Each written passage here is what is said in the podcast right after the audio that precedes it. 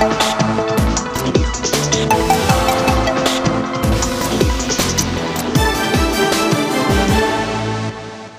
willkommen zum Podcast hier im ORF-Zentrum diesmal, wo ein Burgenländer am Werk ist an nicht ganz höchster, aber doch sehr hoher Stelle. Äh, Dr. Werner Dulmowitsch, gebürtiger zwar Oberwarter, aber eigentlich Stegersbach. Stegersbacher. Stegersbacher. Das ist ganz wichtig. Äh, sehr wichtig ist auch noch ein paar Zahlen zu dem Unternehmen zu nennen, das ja jeder, jede in Österreich kennt, mit Hauptsitz in Wien, 3000 Mitarbeiter sozusagen im Kernbetrieb, 1000 noch in äh, Tochterfirmen, neun Land des Studios, ein Studio in Bozen, vier TV-Programme, drei bundesweite Radioprogramme, neun Regionalprogramme. Und diese Stiftung öffentlichen Rechts, die der ORF ja offiziell ist, hat auch noch starken Webauftritt mit ORF.at, da gehört auch die DVD dazu, die viele kennen. Nicht zu vergessen, insgesamt 25 Auslandskorrespondenten mhm. in 16 Büros. Hier haben wir ein Großunternehmen im Medienbereich, das Leitmedium in Österreich. Ich frage jetzt aber den Personalchef, äh, wie er eigentlich als Jurist aus dem Burgenland kam. Wollte der Werner Turmowitsch eigentlich immer schon Jurist werden? Ja, ich wollte immer schon Jurist werden. Ich schränke ein natürlich nach dem ersten Beruf Berufswunsch Pfarrer, den, den viele äh, Buben haben, äh, das äh, dann irgendwann abgelegt habe. Und dann wollte ich Jurist werden, interessanterweise ganz stark angelehnt an eine an Fernsehfiguren äh, einer wunderbaren ORF-Reihe Ringstraßenpalais. Dort gab es zwei Rechtsanwälte, die haben mich äh, fasziniert. Und das war eigentlich der Beginn, äh, weil ich ja genau genommen Rechtsanwalt werden wollte. Jurist war quasi der Mittel zum Zweck. Das war mein, mein ursprünglicher Berufswunsch, hat sich dann anders ergeben und es ist gut so. Also der Advokat war sozusagen genau. ein Muster. Das, das war die, die, ursprüngliche Idee dieser faszinierenden Persönlichkeiten aus dem Fernsehen. Äh, und dann äh, ja, ist es das Just-Studium geworden. Also eine Persönlichkeit aus dem Fernsehen hat fasziniert, aber dass der Werner Dumme schon mal bei Radio und Fernsehen landen wird, das hat dann eine andere Wendung genommen. Welche? Wie viele, die im ORF äh, beginnen, eine, eine, zufällige. Ich war dann am Ende meines Gerichtsjahres, Ende der, der 90er Jahre, und habe dann gemerkt, naja, Rechtsanwalt ist vielleicht doch nicht das, was ich werden will. Ich würde gerne in ein Unternehmen gehen und da habe ich äh, gehört, zufällig, äh, habe niemanden gekannt im ORF, dass äh, aufgrund einer, einer Veränderung im österreichischen Rundfunk, Gerhard Weiß war damals äh, Hörfunkintendant, ist zusätzlich Generalsekretär des Hauses geworden und äh, da sollte ein, ein ja, junger Assistent in der Hörfunkdirektion unterstützen. Äh, ich habe mich beworben, äh, bin genommen worden, wollte für eineinhalb Jahre bleiben, um dann doch vielleicht was äh, Anständiges zu machen. Äh, Gerhard Weiß wurde dann Generalintendant und dann hatte ich die Möglichkeit, äh, noch weitere Teile des Hauses kennenzulernen und bin, bin geblieben und bin wahnsinnig froh, geblieben zu sein hatte damals der ORF äh, mehr Mitarbeiter und Mitarbeiterinnen als heute. Wenn es heute heißt, so im Kerngeschäft 3000 waren das? Ja, es, es, waren damals mehr, äh, obwohl die Programmvielfalt noch nicht so groß war. Es gab kein OF3, es gab kein Sport Plus, es gab weitgehend äh, rudimentäre oder gar keine Online-Auftritte. Ähm, aber es waren damals mehr Kolleginnen und Kollegen da. Es war noch Outgoing Monopol. Mittlerweile sind wir mitten im Wettbewerb und da hat sich wahnsinnig viel getan in diesen 25 Jahren. Stichwort Wettbewerb, war das mit ein Grund, dass der ORF sparen muss, wie er immer wieder betont, regelmäßig? Ja, äh, eindeutig. Äh, die beiden Finanzierungssäulen des ORF sind eben die Teilnehmerentgelte, äh, Vulgo-Gebühren und Werbung. Äh, die Teilnehmerentgelte sind relativ stabil, glücklicherweise, weil uns äh, die Menschen nach wie vor vertrauen und, und bereit sind, auch äh, die, diese sogenannten Gebühren zu bezahlen die Werbung wird einfach weniger, weil die Konkurrenz weit mehr wird. Also ich bin ja selbst aufgewachsen mit OF1, genau genommen FS1 und FS2. Äh, mittlerweile sind halt in allen Haushalten äh, zig Fernsehprogramme, notabene viele deutschsprachige vorhanden. Von den Streamingdiensten rede ich gar nicht. Da sich, hat sich der Kuchen einfach anders aufgeteilt die Mitarbeiter, wie teilen sich die denn auf, wenn man zum Beispiel das Alter anschaut? Ist, man hört ja und liest ja öfter, dass der ORF äh, möglichst schaut, dass die älteren Dienstnehmer, die ja nicht billig sind, los mhm. wird. Stimmt das noch so? Und versucht man junge Leute zu kriegen, denen man aber nicht mehr jene, wie man es damals oft genannt hat, in den anderen Printmedien Privilegienverträge anbieten kann? Da ist in den letzten Jahren äh, vieles passiert. Wir mussten in den ja, letzten 15 Jahren ganz wesentlich halt auch auf unsere äh, Personalstände schauen und mussten die Personalstände reduzieren. Das wird möglicherweise jetzt ein bisschen technisch, ich hoffe nicht zu technisch. Und nachdem äh, das, Primat immer eher war, natürlichen Abgang äh, nicht nachzubesetzen, als zu kündigen. Das heißt, wir haben äh, Kolleginnen und Kollegen, die uns äh, quasi am oberen Ende hinausgewachsen sind, äh, nicht mehr nachbesetzt und dadurch ist eine gewisse auch Generationenlücke entstanden. Und der neue Generaldirektor ist ganz wesentlich mit der, der Ansage auch angetreten, äh, dass wir jetzt am Vorabend oder gar nicht am Vorabend, wir sind mittendrin in der digitalen Revolution, aber am Vorabend dessen, dass der Web vielleicht auch mehr in diesem Bereich machen darf, wir ganz stark äh, schauen müssen für die neuen Zielgruppen, für die neuen digitalen Angebote, die richtigen Journalistinnen und Journalisten äh, ins Haus zu holen. Und das ist auch eine der, der wesentlichen Aufgaben, die er mir mit auf den Weg gegeben hat. Hat man Nachwuchssorgen, wenn man so schaut auf der Stellenseite, Jobs im ORF, ich glaube momentan habe ich so 40 gesehen, quer mhm. durch alle Bereiche. Sucht man Personal? Ja, äh, wir suchen immer Personal. Unser Anspruch ist nach wie vor, dass wir von jeder Sparte die Besten haben. Wir hatten immer schon, äh, glaube ich, seit Zeit der, der Existenz des ORF die besten Journalistinnen und Journalisten des Landes. Wir hatten, glaube ich, wirklich immer die besten, beste Technik. Wir wollen auch im administrativen Managementbereich die, die besten haben.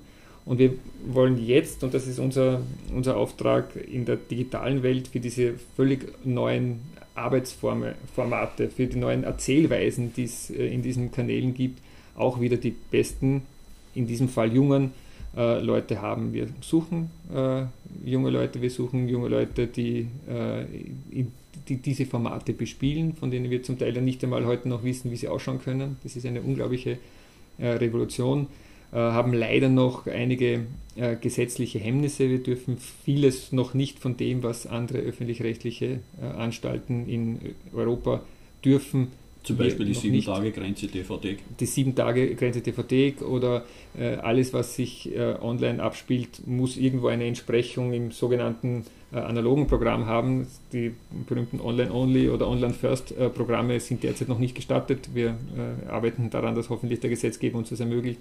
Und dafür brauchen wir dann die Leute. Und äh, die, der ORF ist ja sehr groß geworden in den 70er, 80er Jahren wo sehr viele äh, Kolleginnen und Kollegen an Bord gekommen sind. Die wachsen jetzt langsam raus. Wir werden in den nächsten fünf Jahren ähm, ungefähr ein Viertel der journalistischen Belegschaft verlieren durch Pensionierung. Und da wollen wir und müssen wir, und das ist eine meiner, meiner Hauptaufgaben, so richtig äh, nachbesetzen, dass wir für die Zukunft die richtigen Journalistinnen und Journalisten haben. Ich möchte da noch einmal die Redakteursvertretung zitieren, die immer wieder auch in regelmäßigen Abständen sagt, äh, dass der ORF sich da nicht nur ins eigene Fleisch schneidet, sondern fast schon in die Knochen, dass man durch die Sparmaßnahmen die Redaktionen so belastet und überlastet, dass man dem Gesetzesauftrag nicht mehr nachkommen könne. Ist es so dramatisch? Das äh, sehe ich als Unternehmensvertreter ein wenig anders. Äh, zugegeben, ja, wir haben den äh, Kolleginnen und Kollegen viel zugemutet in den letzten Jahrzehnten, weil wir ja mit einem sinkenden Personalstand ähm, steigende Programmangebote äh, verbinden. Das klingt jetzt vielleicht paradox auf den ersten Blick, aber wenn auch äh, die Konsumentinnen und Konsumenten, unser Publikum merkt, wo wir jetzt überall äh, vertreten sind, dass sich wirklich in den Spartenkanälen, in den klassischen Medien, in den Online-Bereichen der ORF halt überall sein will, wo die Menschen ihn suchen, wo die Menschen ihn, ihn auch erwarten. Da ist schon viel an, an Arbeitsdruck auch äh, entstanden. Ich glaube, es ist noch, noch, immer vertretbar gewesen, aber die, die mm, schlimmsten Zeiten sind hoffentlich vorbei, äh, sodass wir jetzt gerade auch im Hinblick auf, auf die digitalen Entwicklungen äh, auch wieder aufstocken können. Wie sieht ein Werner Dürmewitsch den ORF in zehn Jahren? Nach wie vor als wichtigen täglichen Partner des Publikums. Ich glaube, das Schöne am, am ORF ist, ist das Unternehmen, mit dem de facto jeder Österreicher, jede Österreicherin Kontakt hat. Wahrscheinlich sogar mehrmals täglich. Und die, die meinen, sie haben es nicht, haben es doch irgendwie, weil man dann doch auf eine Website des ORF schaut, eines der auch der Social Media Programme oder irgendwo ein, ein Radioprogramm hört es zeigt sich ja auch in, in krisenhaften Situationen, deren es ja leider auch derzeit wieder einige gibt, dass in diesen Zeiten die Menschen das Vertrauen zum ORF besonders ja, ausprägen und, und wenn es um sichere Information geht, gut recherchierte Information, wahre Information geht, um ein Medienhaus geht, das äh, wahr von falsch unterscheiden kann, dass da äh, der ORF halt nach wie vor das Vertrauen der, der Österreicherinnen und Österreicher genießt. In zehn Jahren wird es auch so sein. Ob das Fernsehen, Radio, Online ist, ob das zusätzliche Formate in Ausprägungen äh, betrifft, die wir uns alle noch nicht vorstellen können, aber schön wäre, wenn überall, wo Information, Unterhaltung, Sport, Kultur, Religion erwartet wird, ORF drüber steht. Kritiker die den ORF oft als schwerfällig oder manchmal so ein bisschen gestrig bezeichnen, weil er sehr stark linear dominiert ist, digital noch ein bisschen Zeit braucht und auch die rechtlichen Rahmenbedingungen, äh, sagen immer zwei Dinge. Das, zum Beispiel, nicht braucht man neun Landestudios. Warum neunmal dasselbe? Und zweiter Punkt, warum so viele Auslandskorrespondenten als kleines mhm. Land, das wir ja sind? Bleibt es dabei? Ja, also bei beiden kann ich, äh, da, das traue ich mich wirklich zu sagen, wird es bleiben. Die Landestudios sind ein extrem wichtiger Faktor. Das ist der ORF vor der Tür. Äh, wir wissen aus, aus unzähligen Befragungen über die letzten Jahrzehnte, dass das Gesicht des ORF sind die, die Landesstudios. Das sind die, äh, das ist der ORF, mit dem die, die Menschen außerhalb von Wien Kontakt haben, wo es auch ums eigene Idiom geht, darf man nicht vergessen, um die Nachrichten vor der Tür. Und wir wissen aus wirklich allen zugänglichen Befragungen, dass regionale Information und Live-Information das Wichtigste sind, was die Menschen wollen, auch Unterhaltung und Sport in, in allen Bereichen. Und österreichisch, beziehungsweise weiter runtergebrochen auf, die, auf das jeweilige Bundesland, man merkt es ja auch in, der, in, in Hörer- und Seherzahlen, Landesstudios sind unsere erfolgreichsten äh, Botschafter. Die Bundesland heute Sendungen, die Radioprogramme sind, gehören zu den erfolgreichsten Programmen, die der ORF hat. Äh, daher wird es und soll es und muss es sie geben. Äh, ich bin, werde wirklich, würde bis zur letzten äh, Patrone kämpfen gegen Überlegungen, ein Oststudio, ein Mittelstudio, ein Weststudio zu machen. Ähm, ich, ich, kann mich ja selber noch erinnern, als, als die, äh, die Nachrichten, die Landesrundschau für Wien, Niederösterreich und Burgenland war und da gab es maximal einen Beitrag aus dem Burgenland und wenn man sieht und hört, wie viel aus dem, aus dem Land heute worüber berichtet wird, in Wort, in Bild, in Schrift, das, das ist schon, ist schon äh, wunderbar. Das, das eine bei den Landesstudios. Bei den Auslandskorrespondenten auch, äh, da laufen auch Planungen, zusätzliche äh, Büros zu eröffnen in Weltlagen, die wir vielleicht derzeit zu wenig im Fokus haben. Also äh, Afrika südlich, südlich der Sahara zum Beispiel planen wir ein, ein Büro zu eröffnen. Jetzt nicht nur immer in den klassischen äh, Hotspots der Welt, Berlin, Washington, Brüssel, aber die globale Umspannung ähm, dessen, wofür, wofür der ORF auch da ist, äh, das wird es sicher nicht nur in der Form geben wie bisher, sondern das Ziel ist, das auch auszubauen. Ein Streitpunkt auch auf der politischen Ebene, können Sie sagen, soweit das Ihr Bereich betrifft oder auch nicht, äh, ist immer, dass man die Gehälter des Spitzenmanagements offenlegt. Das hing immer zusammen mit einem Geschäftsbericht, den es aber dann mhm. nicht mehr gegeben hat. Äh, wird das mal passieren, dass man die Gehälter offenlegt oder warum nicht? Da bin ich jetzt zu wenig drin. Äh, ich, ich weiß, ich kenne kenn die Diskussion, ich kenne die, die Grundlagen dazu äh, nicht auswendig. Die weiß aber, dass die, die Geschäftsführung nicht, nicht scheuen müsste, die Gehälter offenzulegen äh, im Vergleich mit den Verantwort der Verantwortung oder Verantwortungen, die in, in anderen, ähm, anderen Branchen oder auch in der gleichen Branche in anderen Firmen ähm, äh, ja, bezahlt wird. Also man hätte prinzipiell keinen Einwand, das ist eine politisch heiß diskutierte Frage. Ja. ja. Wenn die Lieblingssendung eines Werner Dümowitsch einmal das Ringstraßenballet war, welche ist es jetzt oder kann man als ORF-Mitarbeiter, als Leitender noch dazu kaum sagen, dass man eine Sendung lieber mag als die andere? Ja, ich weiß, das darf man nicht sagen, aber ich mache es jetzt trotzdem. Äh, ich mhm. schaue jeden Tag Burgenland heute, nach wie vor. Ich schaue jeden Tag natürlich die ZIP 2. Ich gebe zu, nicht linear, nicht immer linear, weil es äh, zeitlich nicht immer passt. Bin ich ein großer Freund der TVT, wo man natürlich auch anhand der einzelnen Beiträge sich anschauen kann, was einen interessiert. Aber äh, Burgenland heute, obwohl ich schon seit 25 Jahren nicht mehr dort wohne, ist es noch immer mein Heimatsender und mein Heimatprogramm. Äh, C2 Sport in allen äh, Facetten im Fernsehen, Radio und Online. Stichwort Sport, da fällt mir ein, das ist ja ein Riesenkostenfaktor immer in der ja. ORF-Rechnung gewesen. Wird sich der ORF da erstens schwerer tun, was sie ja schon tut in vielen Sportbereichen und das noch in, in, auf Dauer leisten können, auch im Sport sozusagen ein Leitmedium zu sein? Das ist einer der wirklich schwierigsten äh, Themen. Die äh, wenige Bereiche sind dermaßen explodiert oder wenige Kostenbereiche dermaßen explodiert wie, wie Sportrechte, natürlich eine Folge der, des Eintritts auch von Streamingdiensten in den Markt, hat ja nicht ausschließlich gute äh, Folgen gehabt. Es gibt halt ganz wichtige Premium-Sportereignisse, die hinter Bezahlschranken äh, versteckt sind, äh, mit allen negativen Auswirkungen. Und da hat der ORF auch schon vieles verloren. Das muss man, muss man leider sagen. Es gibt derzeit äh, keine Live-Fußball-Bundesliga, Live-Champions League. Aber wir wissen, dass ganz, ganz viele wichtige Sportereignisse, die die Menschen interessieren, Fußball-Länderspiele, äh, Fußball-Weltmeisterschaften, die Olympischen Spiele, vor allem der ganze Wintersport, der große Anhängerschaft hat. Die Formel 1 jetzt nicht mehr ausschließlich, aber immerhin noch, wie gesagt, jedes zweite Rennen live. Da ist äh, im Sinne eines Vollauftrages, und der ORF hat ja den äh, Vollauftrag über alle Bereiche des Lebens zu berichten, das Bemühen da weiterhin viel anbieten zu können. Zusätzlich und neben den quasi teuren Sportarten wurde ja mit Sport Plus ein, eigener Sender geschaffen, der zum Ziel hat, jene Sportarten, die sonst nicht immer vor dem Vorhang sind, ähm, auch, auch denen eine, eine Heimat zu geben. Und da gibt es ja wirklich vom, vom, Handball, Basketball, Volleyball, vor allem österreichische aus den äh, Regionen, äh, Übertragungen, die auch ähm, ja, gut angenommen werden. Warum hat der ORF eigentlich jetzt für den Laien verständlich erklärt, eine Hauptfirma und so viele Tochterfirmen? Wie viele sind es eigentlich?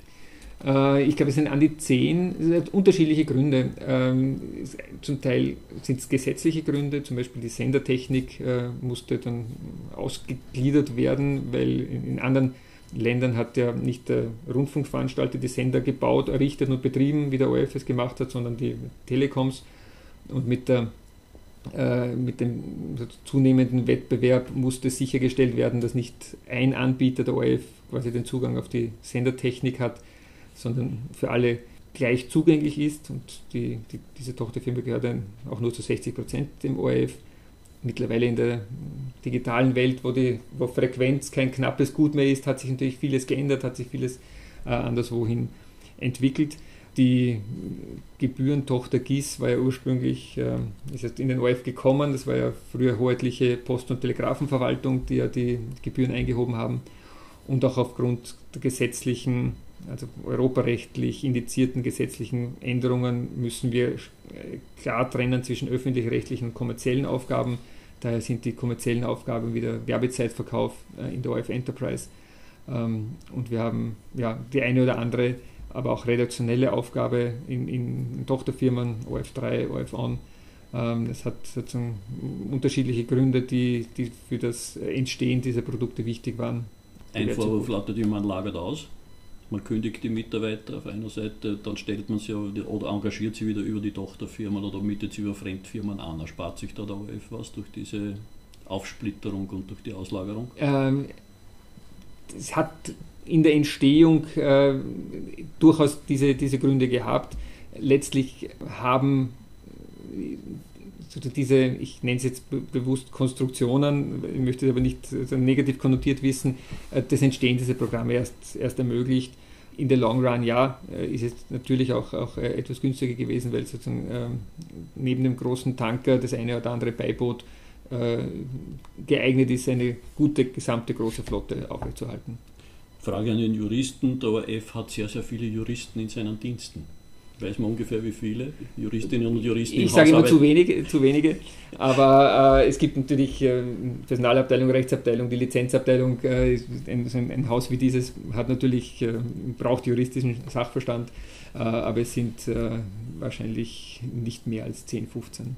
Das war der Podcast für Prima, diesmal vom Königelberg in Wien. Ein Gespräch mit Werner Dümowitsch, dem Personalchef des ORF. Hier gibt es ausführliche Informationen wie immer im Podcast. In kompakter Form gibt es alles zum Nachlesen in der Printausgabe von Prima.